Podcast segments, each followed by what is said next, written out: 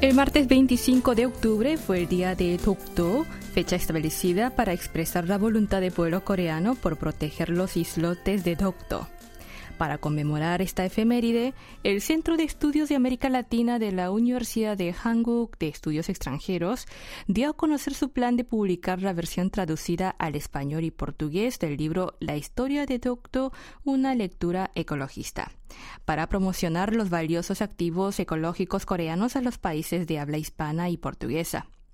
El libro se distribuirá en las embajadas, misiones diplomáticas e instituciones educativas que usan ambos idiomas para que pueda ser utilizado por investigadores tanto nacionales como extranjeros, así como por el público general interesado en los islotes Dokdo. Les cuento que Corea y Japón vienen enfrentándose desde hace décadas por la soberanía de Dokdo, a insistencia del segundo, a pesar de que los islotes están bajo gobierno de facto de Corea y pertenece a Corea tanto históricamente como por las leyes internacionales. Precisamente el Día del Dokdo fue establecido para dar a conocer al mundo que Dokdo es territorio coreano y proclamar el compromiso de los coreanos por proteger dicha isla. El 25 de octubre coincide con la fecha en la que el rey Kojong designó Tukto como isla anexa a la isla Ulung mediante el decreto real número 41 en el año 1990. Y con estos comentarios abrimos las puertas a Corea Diario, que hoy le llega en la conducción de Isabel Watt. La primera canción que escuchamos es I Can't Stop Me de Twice.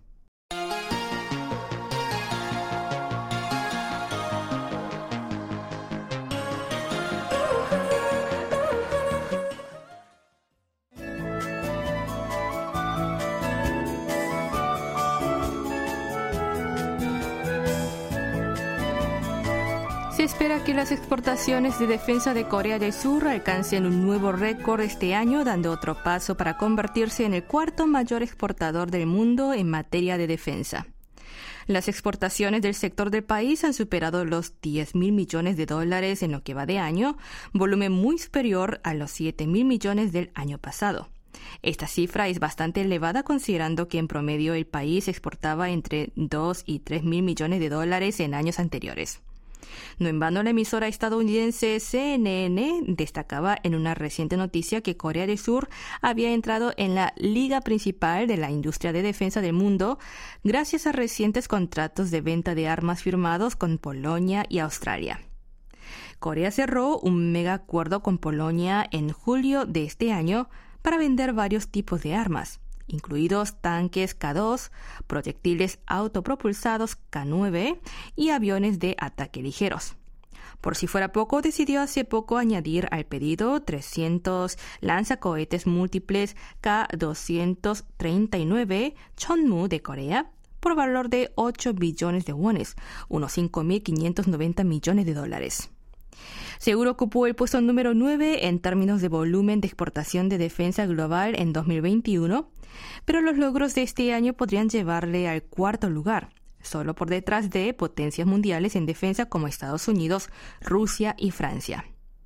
Corea es el único país dividido en dos del mundo y es una península rodeada por grandes potencias mundiales. Esta peculiaridad geopolítica ha impulsado al país a desarrollar tecnologías de defensa y a asegurar una producción estable de armas. Gracias a los esfuerzos de las últimas décadas por fortalecer su competitividad en el sector defensa, el país ha logrado una tasa de autoabastecimiento de productos bélicos de un 77,2%, pese a las interrupciones en la cadena de suministro global por la pandemia y la guerra en Ucrania. Tras firmar ese megacontrato, el gobierno polaco elogió la tecnología de defensa coreana, destacando que la calidad de las armas de Corea, país que lleva siete décadas preparándose para la guerra, es de primer nivel. De hecho, la industria de defensa coreana es la única en el mundo que cuenta con una excelente competitividad de precios y con la capacidad de realizar entregas masivas rápidas, transferencia tecnológica y hasta producción local personalizada de varios modelos de armas. De hecho, el tanque Leopard 2 a 7 de Alemania cuesta entre 16.000 y 20.000 millones de wones y precisa 5 años para producir 50 unidades. mientras que el tanque K2, desarrollado con tecnología propia de Corea, cuesta entre 8 y 10 mil millones de wones por unidad y puede entregar 180 unidades en tres años.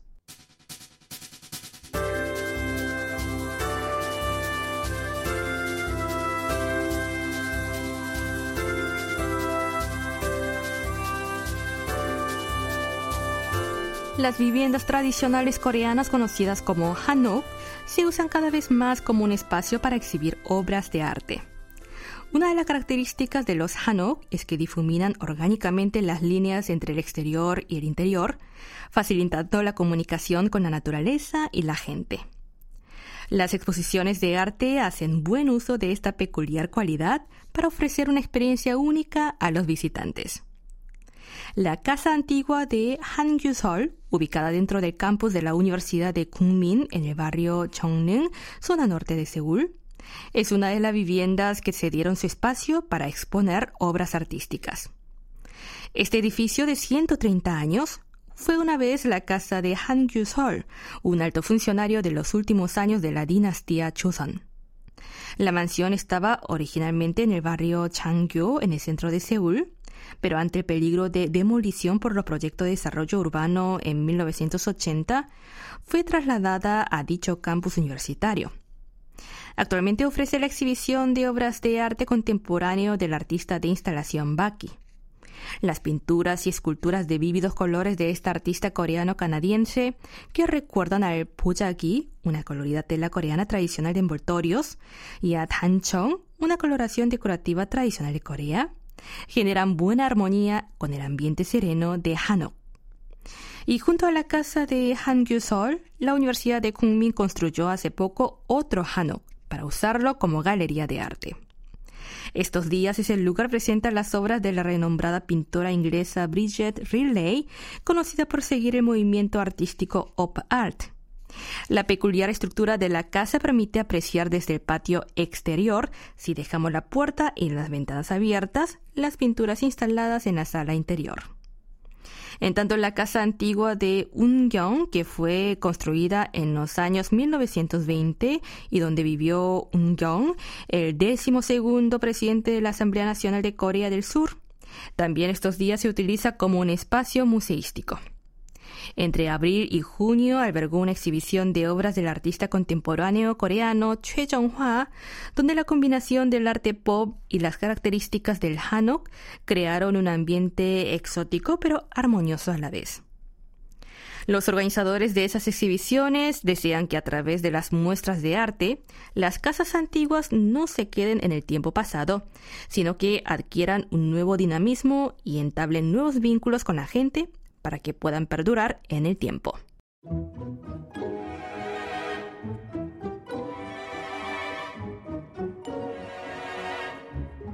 Y bien amigos, es hora de escuchar otra canción. Se titula Carrusel, Ma y la canta Sokodomo en colaboración con Chayon T. Weinstein.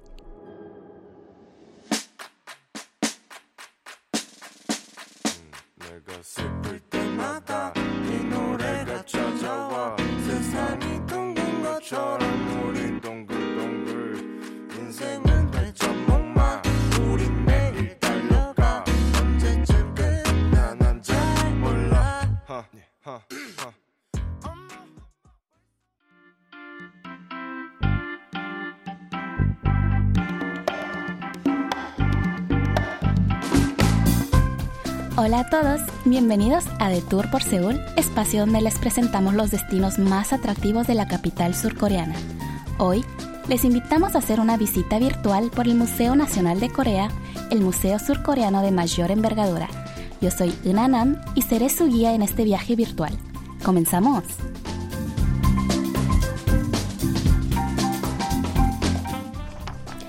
Ubicado en el distrito Yongsan, en el corazón de Seúl, el Museo Nacional de Corea es el espacio museístico más grande y representativo del país, tanto por el número de obras que exhibe o por sus dimensiones.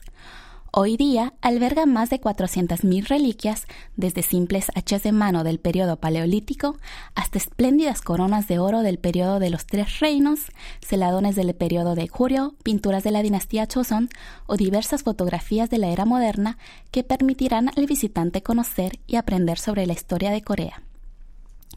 El museo se divide en dos grandes áreas, una de exposiciones permanentes y otra de muestras especiales. La zona permanente se compone de siete áreas temáticas donde se exhiben nada menos que 9.884 valiosas reliquias que específicamente se dividen en prehistoria e historia antigua, historia moderna y medieval, caligrafía, escultura y artesanía, galería de donaciones, galería del arte mundial y la sala de contemplación serena. En tanto, la zona de muestras especiales ofrece diversos eventos artísticos y programas culturales y actualiza regularmente su programa.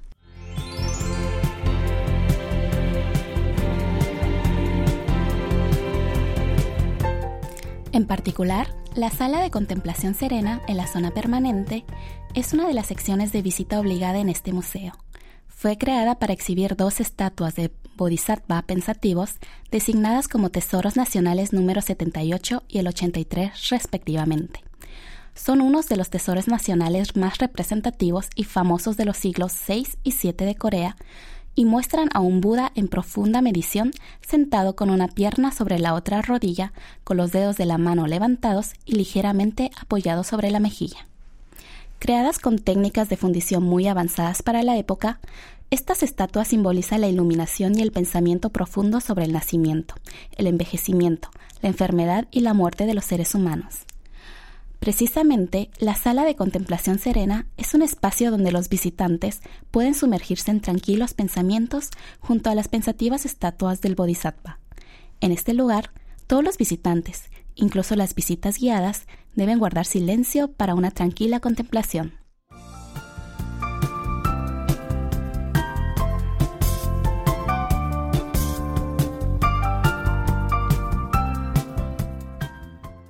Tras dar un paseo por el interior del museo, pueden dar una vuelta por los rincones al aire libre decorados con cascadas, arroyos e incluso un pequeño lago junto a varias obras como pagodas, esculturas y monumentos de piedra. Un aspecto que destaca de este museo es que ofrece cultura, arte e historia tanto en los espacios cerrados como en aquellos al aire libre, pues está rodeado de espacios verdes para que los visitantes no solo puedan disfrutar de las exposiciones, sino también de momentos relax y tranquilidad. Se trata de un espacio bastante amplio que incluye el edificio principal de seis pisos, por lo que un rápido recorrido llevará un día entero. ¿Y cómo llegar? Pueden llegar fácilmente en metro bajándose la estación Ichon de la línea 4, donde un paso subterráneo les guiará hasta la entrada principal del metro. El acceso es gratuito y abre todos los días de lunes a domingo.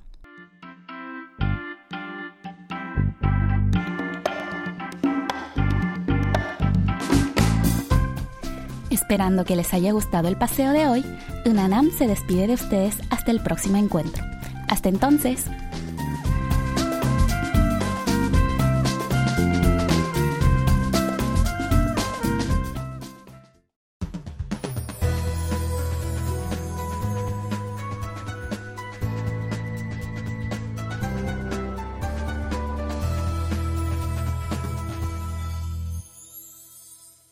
KBS World Radio. Están escuchando Corea a diario en la voz de Isabel Wack.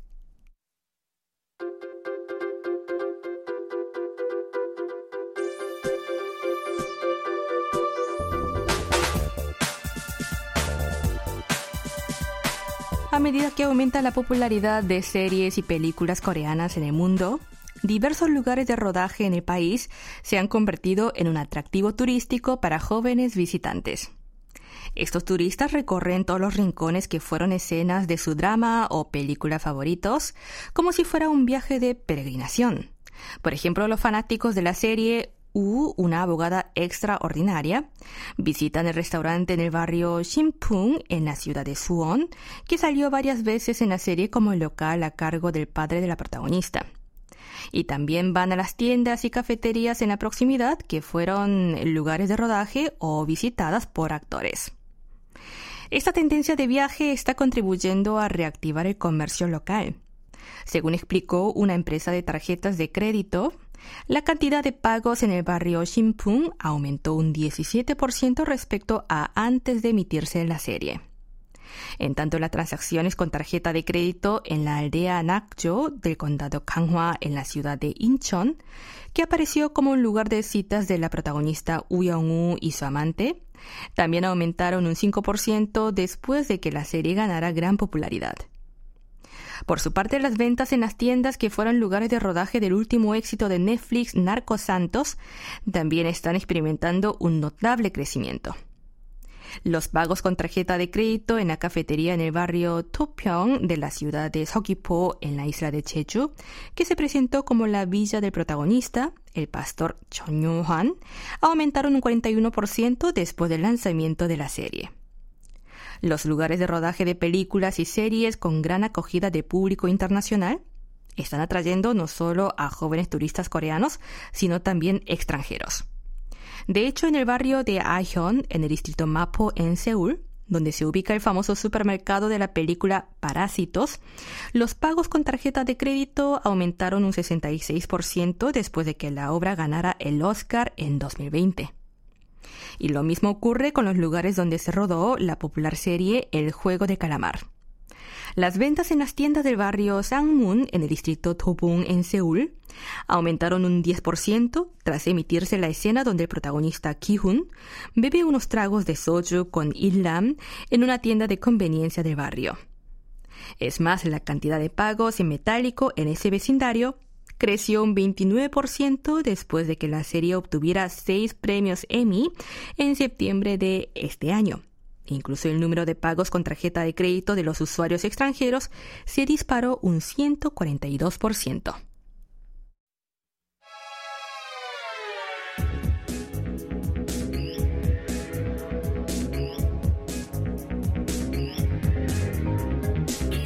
Vivimos una época donde diariamente surgen nuevos contenidos que disfrutar en las plataformas de streaming de vídeos. En este contexto, los canales de YouTube que resumen películas o series ganan cada vez más popularidad entre los jóvenes usuarios que no quieren o no pueden invertir muchas horas en ver contenidos, pero desean seguir las últimas tendencias audiovisuales. De hecho, un vídeo en YouTube que condensa en solo una hora y cinco minutos los 12 episodios de la exitosa serie coreana de Netflix Narco Santos ha logrado acumular más de 10 millones de visualizaciones en apenas un mes. Y los resúmenes más breves son igualmente populares. Por ejemplo, el vídeo que resume en unos 20 minutos la película coreana Remember fue visto más de 1,4 millones de veces por los usuarios de YouTube en tan solo un mes desde su publicación. Con la ajetreada vida, no todos tienen tiempo para dedicar a las series de moda. Por eso la popularidad de estos vídeos resumen se atribuye al deseo de la gente de estar a la última sin gastar mucho tiempo. Pero también obedece a que al público joven familiarizado con los contenidos cortos, le agobia ver series largas. No en vano para ir a la par de la tendencia, las principales emisoras o productoras de televisión optan estos días por crear ellas mismas vídeos que comprimen sus series en pocos minutos para publicarlos en YouTube. Y también colaboran con los youtubers de populares canales de resumen para promocionar mejor sus obras, otorgándoles el derecho a editar sus contenidos y publicarlos en Internet. Al respecto, hay quienes ven con preocupación esta nueva forma de consumo. El famoso crítico de cine Lee Dong-jin es uno de ellos. En una reciente entrevista señaló que no se puede decir que uno realmente haya visto la película después de simplemente echar un vistazo a la versión comprimida en 15 minutos, pues compara ver un resumen en YouTube con leer una sinopsis sin y no la obra completa y indica que la tendencia a ver resúmenes en realidad no es un fenómeno nuevo, pues desde siempre ha habido demanda de versiones compactas de contenidos culturales. Por ejemplo, desde hace mucho se publican resúmenes de novelas largas, como es el caso de La guerra y la paz de Tolstoy. El crítico de cine definió esa forma de consumo como vanidad intelectual. Es decir, cuando la gente busca fingir que ha leído una obra de cinco volúmenes pero en realidad ha leído una versión resumida en 30 minutos. Así advirtió que de no llamarse a engaño y pensar que uno ha visto una película completa si solo ha visto un resumen.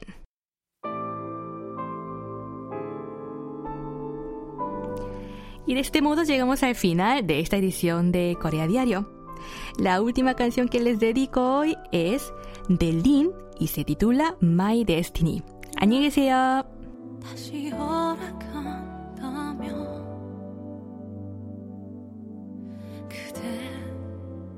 다시 볼 수.